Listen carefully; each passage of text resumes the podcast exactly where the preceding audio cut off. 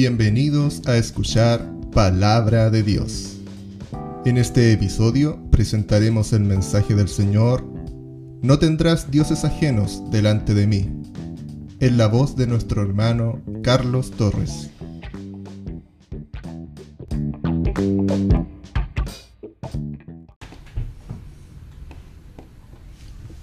Amén. El Señor Jesús les bendiga. ¿Me escuchan todos bien? ¿Se escucha con buen volumen? Bien. Vamos a poner acá, denme un minuto para poner la palabra. Por mientras, eh, estoy muy agradecido de- del Señor porque siempre es grato y es un honor eh, hablar de la palabra del Señor. Amén. Eh, es algo, es un privilegio que, que nosotros tenemos porque la palabra ha sido revelada a nosotros. Amén. Eh, es como el maná escondido que, que, las personas de afuera no pueden llegar. Entonces, eh, es un privilegio para nosotros. Estoy contento también por, por mi amigo Pedrito, por, porque él ya ayer era esposo de su esposa y ahora ya es marido de su mujer. Entonces, eh, es motivo de alegría para la iglesia. Yo lo vi muy feliz y, y por qué no todo el cuerpo también estar eh, sumamente feliz por eso. Así que eh, bendiciones para él y que el Señor Jesús les bendiga a él y a Perla. Amén.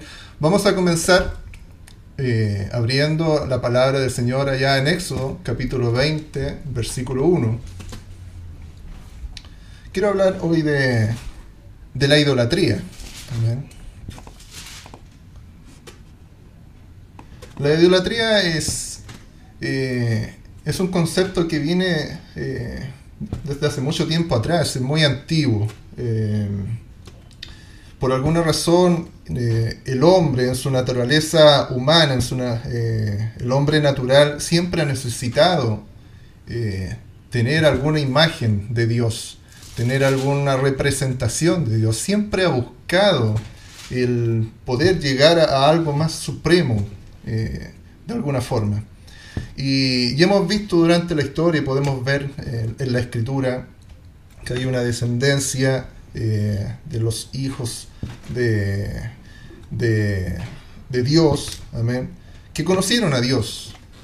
Porque en el principio Dios hablaba con Adán, Adán conocía a Dios. Y de ahí, desde ese punto en adelante, hay una descendencia que es de Dios y que ha conocido a Dios. Pero también hay otra descendencia que se apartó de Dios y que no lo conoció. Entonces, si nos remontamos también a aquellos tiempos donde eh, eh, Israel era esclavo de Egipto, amén, habían ido a, a Egipto, nosotros sabemos que Egipto era un país o era un pueblo eh, idólatra, politeísta, creía en muchos dioses, amén. Eh, tenían un, eh, querían buscar una solución para todo en cada uno de sus dioses. Tenían un problema, voy a inventar, porque yo no, no tengo muy claro eso, pero eh, en el fondo es así. Tenían un problema con la guerra, iban al dios de la guerra para que les solucionara ese problema. Tenían un problema con la agricultura, iban al dios de la agricultura para que les solucionara ese problema. Tenían un dios de, para la enfermedad porque estaban enfermos, iban al Dios para la enfermedad. Entonces, así tenían un Dios para, para cada una de sus necesidades. A lo que quiero llegar con este mensaje es que, que Dios para nosotros es uno. Amén. La palabra está escrito, dice, oye Israel, el Señor tu Dios uno es. Amén. Y, y Dios para nosotros es suficiente. No hay nada más grande eh, que Dios para nosotros. Y Él suple todas nuestras necesidades. Si tenemos necesidades económicas, nosotros nos vamos a ir a, al Dios de la economía, al Dios de, del dinero, que en estos tiempos quizás puede llamarse de otra forma, amén, porque hay muchas entidades en estos tiempos. Y muchas veces ponemos la confianza en esas entidades. Si tenemos problemas financieros, vamos a las entidades financieras. Si tenemos problemas de salud, vamos a las entidades de salud. Y, etcétera, etcétera, etcétera. Pero el Señor dice, si alguno tiene necesidad eh, de cualquier cosa, nuestro Padre será supliendo todas esas cosas. Amén. Por lo tanto, eh, el punto que vamos a llegar es que Dios es suficiente para nosotros. Amén. Y que tenemos que tener esa fe, aunque no lo veamos, porque eh, el, el, mundo siempre busca algo que ver, algo que mirar, eh, busca percibir algo.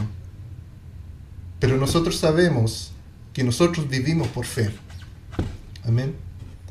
Dice la palabra en Éxodo capítulo 20, versículo 1 al 6, eh, palabra eh, enviada a través de Moisés a su pueblo. Dice, habló Dios todas estas palabras diciendo, yo soy Jehová, tu Dios, que te saqué de la tierra de Egipto, de la casa de servidumbre. No tendrás dioses ajenos delante de mí.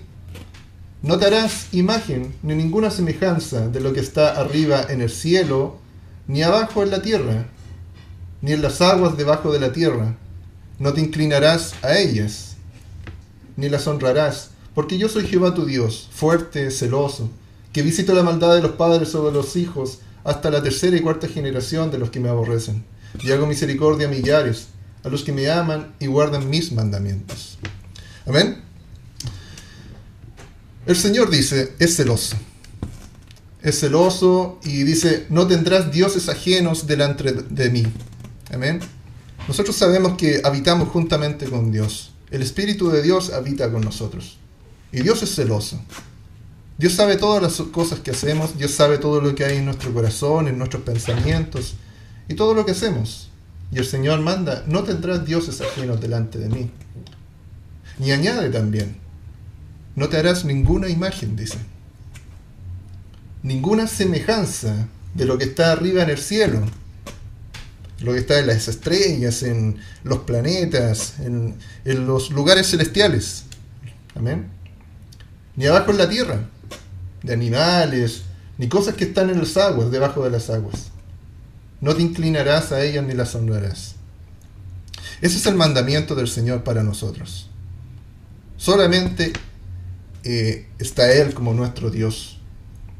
Y añade la palabra, dice que visita la maldad de los padres sobre los hijos hasta la tercera y cuarta generación de los que, los, de los que lo aborrecen. Amén. Visitar la maldad. O sea, eh, Él está atento, atento a lo que sucederá eh, en las generaciones que vienen después. Recordemos que, que los hijos no pagan por los pecados de los padres, ni los padres pagan por los pecados de los hijos. Amén. Pero si toda cosa que hacen los padres tiene consecuencias sobre los hijos. Y el Señor dice que estará muy atento a toda esa generación que viene. Estará muy atento. Dice, visitará la maldad de los padres sobre los hijos hasta la tercera y cuarta generación de los que me aborrecen. Pero dice el versículo 6, que hacen misericordia a millares, a los que le aman y guardan sus mandamientos.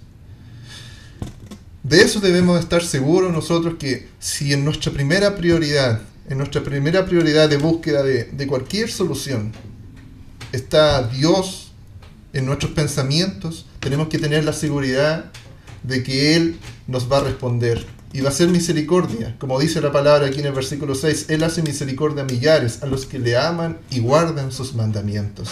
Bendito sea el Señor Jesús por esa palabra. Santo es el Señor. Salomón dijo, Salomón, hijo de David, eh, segunda de Crónicas 6, versículo 18. Más dice, ¿es verdad que Dios habitará con el hombre en la tierra? He aquí los cielos y, la, y aquí los cielos y los cielos de los cielos no te pueden contener. ¿Cuánto menos esta casa que he edificado? Salomón había edificado esa casa, ese templo, casa del Señor, pero él, en su inmensa sabiduría que le pidió al Señor y que Dios se la concedió, él sabía que, que Dios es más grande que esa casa. Amén. Porque Dios no habita en casa hecha de manos de hombres. Amén. Y si el cielo y los cielos de los cielos no lo pueden contener como Él iba a estar en su plenitud, solamente en un solo lugar. Nosotros sabemos que Dios es omnipresente, Él está en todo lugar. Dios es omnipotente, Él lo puede todo. Amén. Necesitaremos nosotros buscar eh, un Dios para la sanidad, porque no tenemos sanidad. Necesitaremos nosotros buscar un Dios de, de, de la prosperidad, porque queremos ser prósperos en todo. Necesitaremos buscar un Dios para esta otra cosa. De ninguna manera, porque Dios todo lo puede. Tenemos un Dios omnipotente, todopoderoso. Omnisciente. Dios es omnisciente, Dios todo lo sabe. ¿Hay algo que, que podamos tener dudas nosotros? Lo iremos a buscar a los libros, al internet. Dice la palabra, y está escrito, que el Espíritu de Dios mora en nosotros, que nosotros ahora somos templo del Espíritu de Dios. Por lo tanto, ese mismo Espíritu de Dios nos va a dar a entender todas las cosas que debemos entender. Amén.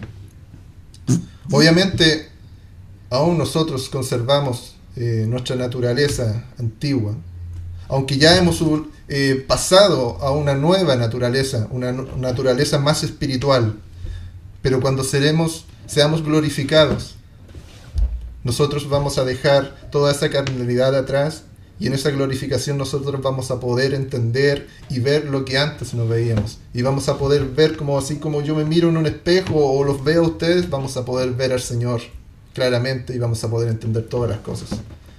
Pero de momento tenemos al Espíritu de Dios, quien nos revela todas las cosas.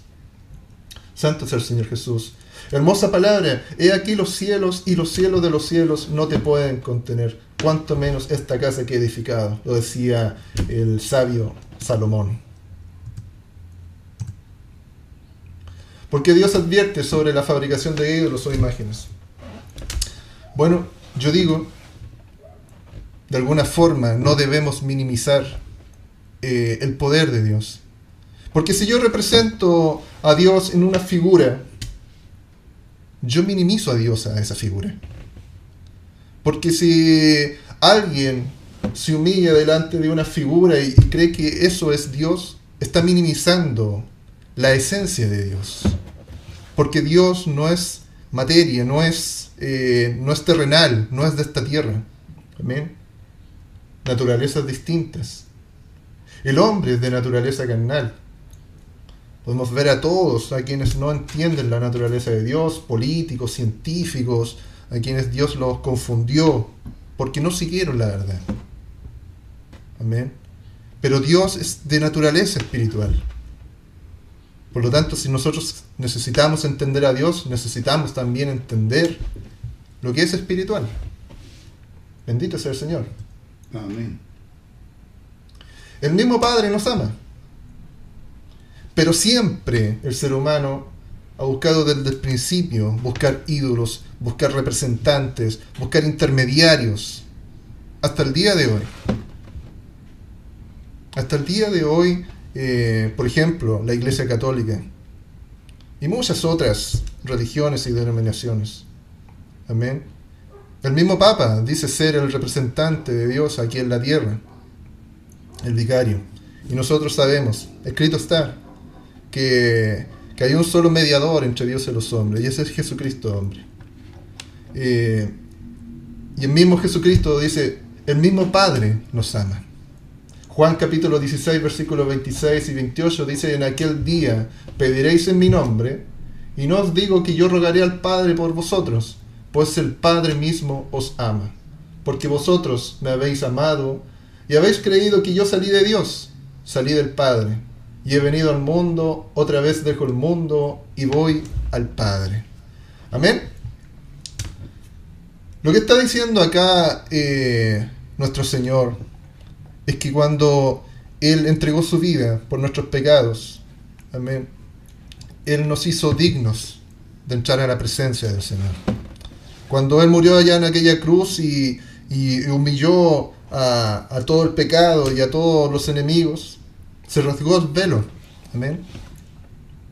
Antiguamente solamente el sacerdote podía entrar al, al lugar santo y el sumo sacerdote al lugar santísimo. Pero sabemos que Dios a nosotros nos ha hecho sacerdotes. Y Jesucristo es nuestro sumo sacerdote. Y tenemos libre entrada a conversar con Dios. Santo es el Señor Jesús. Por lo tanto, no, no necesitamos intermediarios. No necesitamos un, amuleto. No necesitamos un, una imagen. No necesitamos ver algo, una representación para saber que Dios está conmigo. Muchas veces eh, las personas dicen, eh, si tú me muestras algo, yo sabré que tú estás conmigo. Pero no es así. No es así, porque nosotros por la fe vivimos. Y por la fe avanzamos. Y por la fe creemos en Dios. Bienaventurados vamos a ser. Porque no hemos visto, pero hemos creído. Escrito está también. Hebreos capítulo 4, versículo 14 y al 16 dice, Por tanto, teniendo un gran sumo sacerdote que traspasó los cielos, Jesús, el Hijo de Dios, retengamos nuestra profesión. Nuestra profesión, lo que nosotros somos, lo que nosotros hemos decidido ser. Amén. Ese sacerdocio, ese, ese entregarse, eh, como nos llaman a nosotros, cristianos. Esa es nuestra profesión. Porque no tenemos un sumo sacerdote que no pueda compadecerse de nuestras debilidades, lo sabemos ahí, Cristo Jesús, sino que uno que fue tentado en todo según nuestra semejanza, pero sin pecado, acerquémonos, dice. Pues confiadamente al trono de la gracia para alcanzar misericordia y hallar gracia para el oportuno socorro. Bendito sea el Señor Jesús. Entonces, retengamos nuestra profesión. Seamos profesionales en lo que nosotros somos. Seamos dedicados en lo que nosotros somos. No perdamos nuestra integridad.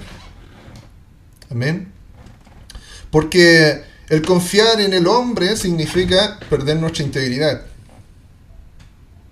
Porque escrito está, que maldito el hombre que confía en el hombre. Porque el hacer semejanza de Dios en algo que está aquí en la tierra es perder nuestra integridad y nuestra profesión. Porque el confiar en, en las entidades de esta tierra, el infinito número de entidades de salud financiera, educación, etc., Confiar más en esas entidades que en Dios es perder nuestra integridad. Y eso a Dios no le gusta. Y en eso Dios es celoso. Amén. ¿Por qué dudaste? Mateo capítulo 14, versículo 25 al 33. Ahí estaba el Señor, se le acercó a sus discípulos caminando sobre el agua. Mas a la cuarta vigilia de la noche Jesús vino a ellos andando sobre el mar. Y los discípulos, viéndolo andar sobre el mar, se turbaron diciendo, un fantasma, y dieron voces de miedo. Amén. Se atemorizaron. No lo, no lo reconocieron. No sabían eh, de la capacidad que tenía el Señor. No sabían qué tan lejos podía llegar el Señor con su poder. Amén. De poco lo fueron conociendo. De a poco lo fueron eh, percibiendo y experimentando su poder, sus beneficios. Pero en este momento ellos se turbaron, no conocieron al Señor. Un fantasma, dijeron. Versículo 27 dice, pero enseguida Jesús les habló diciendo, tened ánimo, yo soy, no temáis. Amén. Yo soy. Santo es el Señor Jesús. Entonces le respondió Pedro y le dijo, dudando, Señor, si eres tú, manda que yo vaya a ti sobre las aguas. Si eres tú, manda que vaya yo a ti sobre las aguas. Esto también se ve mucho. Amén. De alguna forma eh, es nuestra antigua naturaleza. en nuestro antiguo hombre carnal, que, quiere saberlo, quiere experimentarlo, quiere, quiere saber. Amén. Pero nosotros sabemos que el hombre carnal no se guía por la fe, sino que el hombre espiritual es, quien se guía por la fe. Entonces en este momento Pedro le dijo, bueno, si eres tú, manda que yo vaya a ti sobre las aguas. Y él le dijo, ven, y descendiendo Pedro de la barca, andando sobre las aguas para ir a Jesús, pero al ver el fuerte viento, tuvo miedo, y comenzando a hundirse, dio voces diciendo, Señor, sálvame. Y muchas veces nosotros nos vemos también en esa situación, y cuando vienen los fuertes vientos, cuando vienen eh, las situaciones, dudamos. Y dudamos y nos hundimos y, nos ofuscamos y, nos enseguecemos y etcétera, etcétera. Pero ahí está el Señor, dice, dijo Pedro, Señor, sálvame, porque ya eh, él se veía perdido. Él ya había perdido la fe, dudó. Al momento Jesús, extendiéndole la mano, asió de él, le tomó y le dijo, hombre de poca fe, ¿por qué dudaste?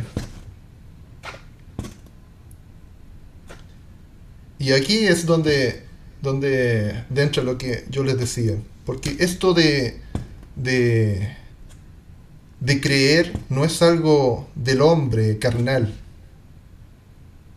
sino que la fe viene del hombre espiritual, del nuevo hombre, no del antiguo Adán, sino que del nuevo hombre. Y cuando ellos subieron en la barca, se calmó el viento y entonces, dice el versículo 33, entonces los que estaban en la barca vinieron y le adoraron diciendo, verdaderamente eres hijo de Dios. Muchas veces tenemos que, pasar estas situaciones. Muchas veces el Señor nos permite eh, pasar estas situaciones para decirnos, yo soy Dios. Amén. Para decirle, ¿por qué temes? Yo soy. Bendito sea el Señor Jesús. Pero eh, nuestra naturaleza, en lo posible, debe ir cambiando a una naturaleza más espiritual. ¿Tienen poder los ídolos? Muchas personas dicen, es que yo le rezo o le oro o me inclino a tan santo y, y él me cumple lo que yo le pido. ¿Tienen poder los ídolos? Salmo 135, capítulo, versículo 15 al 21 dice, los ídolos de las naciones son plata y oro, obra de manos de hombres. Amén. Por eso que minimizar a Dios a eso es, es minimizar la potencia del Señor, a plata y oro, que son cosas terrenales. Versículo 16 dice, tienen boca y no hablan, tienen ojos y no ven, tienen orejas y no oyen, Tampoco hay aliento en sus bocas. Semejante a ellos son los que los hacen y todos los que en ellos confían. Amén. La naturaleza de los hombres que hacen esas imágenes y la naturaleza de los hombres que se humillan y que adoran esas imágenes es semejante a esas imágenes. Amén. No hay obra alguna en esas personas. No hay aliento de vida en esas personas. Son personas totalmente reducidas espiritualmente. No pueden entender lo espiritual, no pueden entender a Dios. Son personas reducidas de entendimiento. Amén. Reducidas en obras, no tienen capacidad. Semejantes a ellos son los que los hacen y todos los que en ellos confían. Pero nosotros que sabemos quién es Dios, por la fe, tenemos otra situación, otra naturaleza. Por eso es que cuando se, se nos dice, no, nosotros como cristianos no tenemos que tener la naturaleza del mundo, porque la naturaleza del mundo es una naturaleza carnal, es una naturaleza que no puede llegar a Dios. Versículo 19 dice, casa de Israel. Amén. Porque a Israel se acercó Dios, casa de Israel. Bendecida Jehová. Casa de Aarón, bendecida Jehová. Todos los sacerdotes, la descendencia de Aarón, casa de Aarón. Bendecida Jehová. Casa de Leví, el pueblo de Leví, los que servían en el sacerdocio, los que servían a Dios. Casa de Leví, bendecida Jehová. Los que teméis a Jehová, bendecida Jehová. Desde Sión sean bendecidos Jehová. Quien mora en Jerusalén, aleluya. Santo y bendito sea el nombre del Señor Jesús. Romanos capítulo 1, versículo 17 al 25 dice, porque en el Evangelio la justicia de Dios se revela por fe y para fe. Como está escrito, más el justo por la fe vivirá. Porque la ira de Dios se revela desde el cielo contra toda impiedad e injusticia de los hombres, que detienen con injusticia la verdad. Porque lo que de Dios se conoce le es manifiesto, pues Dios se lo manifestó. Porque las cosas invisibles de Él, su eterno poder y deidad se hacen claramente visibles desde la creación del mundo, siendo entendidas por medio de las cosas hechas, de modo que no tienen excusas. Amén. Las cosas invisibles, lo que ojo no puede ver, lo que nuestro entendimiento carnal no puede entender, lo que la física de esta materialidad no puede comprobar. Amén.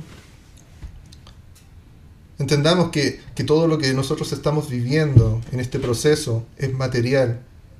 Pero antes de lo material, antes de que se creara ese Big Bang, eh, esa explosión que provocó toda la materia, antes de eso había un mundo espiritual donde estaba Dios. Amén. Y ese mundo espiritual es superior a la materialidad. Y ese mundo espiritual domina la materia. Entonces, eh, lo que se creó en la materia no puede entender estas cosas porque son invisibles para la materia, porque son invisibles para el hombre carnal. Su eterno poder, la deidad.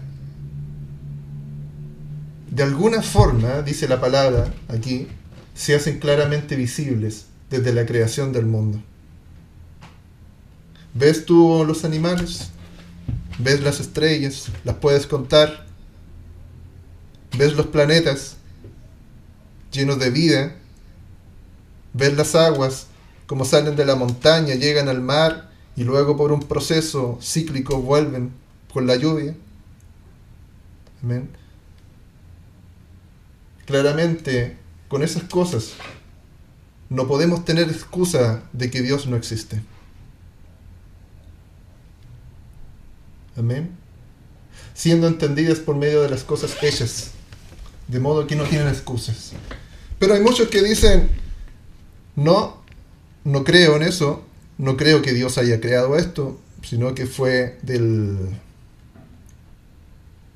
de, de la coincidencia, de, de la evolución, de, de algún acontecimiento, y han decidido no creer a Dios. Amén. Pero no es porque no lo hayan comprobado, sino que han decidido apartarse de Dios. Pues habiendo conocido a Dios, no le glorificaron como a Dios, ni le dieron gracias, sino que se envanecieron en sus razonamientos y su necio corazón fue entenebrecido, profesando ser sabios y ser necios. Niegan a Dios. Y cambiaron la gloria de Dios incorruptible en semejanza de imagen de hombre corruptible, de aves, de cuadrúpedos y de reptiles porque en su eterno buscar, porque el hombre por naturaleza necesita tener un ser superior,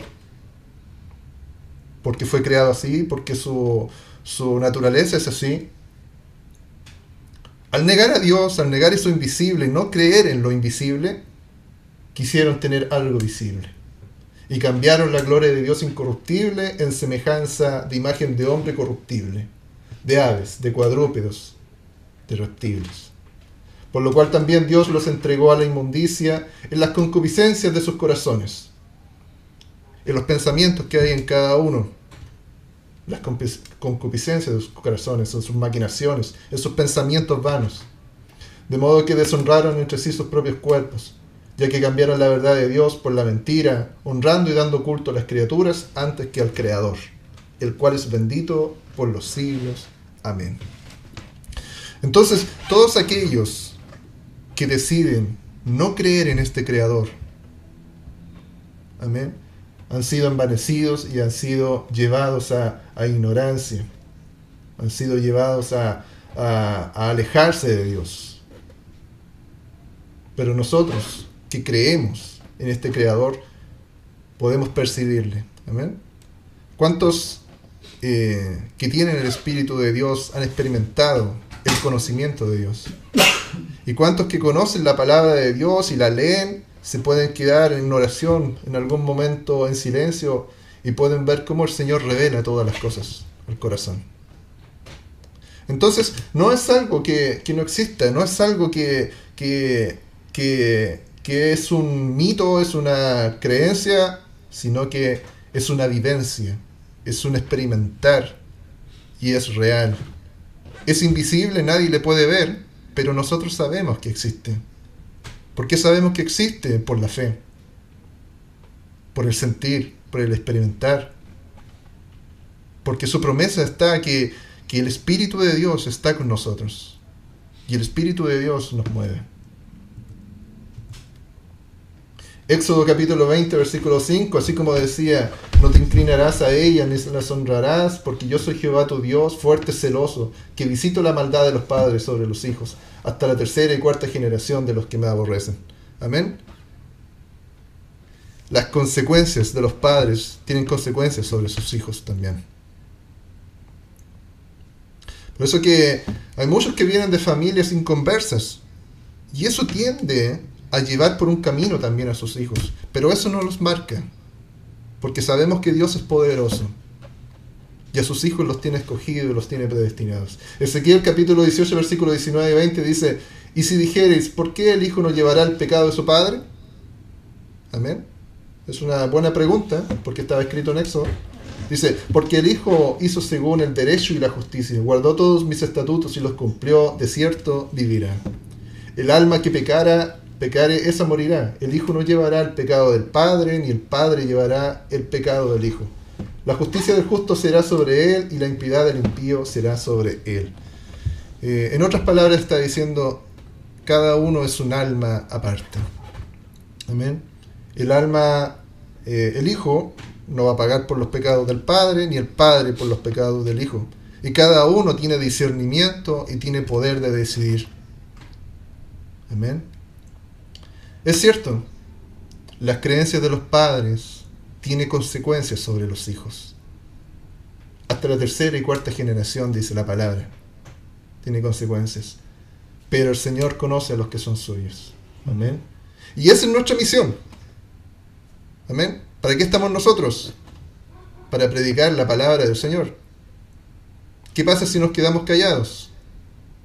Bueno, el Señor buscará la forma de que aún incluso hasta las piedras puedan hablar a aquellos que son inconversos y aquellos que están predestinados para esto. Amén. Pero todos tienen la posibilidad de, llegar al Señor. El Señor no quiere que nadie muera. El Señor no quiere que nadie se pierda. El Señor quiere que todos procedan al arrepentimiento. Amén. Éxodo capítulo 20, versículo 6 como contraparte dice, pero hace misericordia a millares a los que le aman y guardan sus mandamientos, dice. Juan capítulo 17, 24 al 26 dice, Padre, aquellos que me has dado, quiero que donde yo estoy también ellos estén conmigo. Amén. En esos lugares gloriosos, en esos lugares santos, el Señor quiere que nosotros también estemos ahí. Para que vean mi gloria que me has dado porque me has dado desde antes de la fundación del mundo. Padre justo, el mundo no te ha conocido, pero yo te he conocido y estos han conocido que tú me enviaste. Y les he dado a conocer tu nombre. Y lo daré a conocer aún, para que el amor con que me has amado esté en ellos y yo en ellos. Santo es el Señor.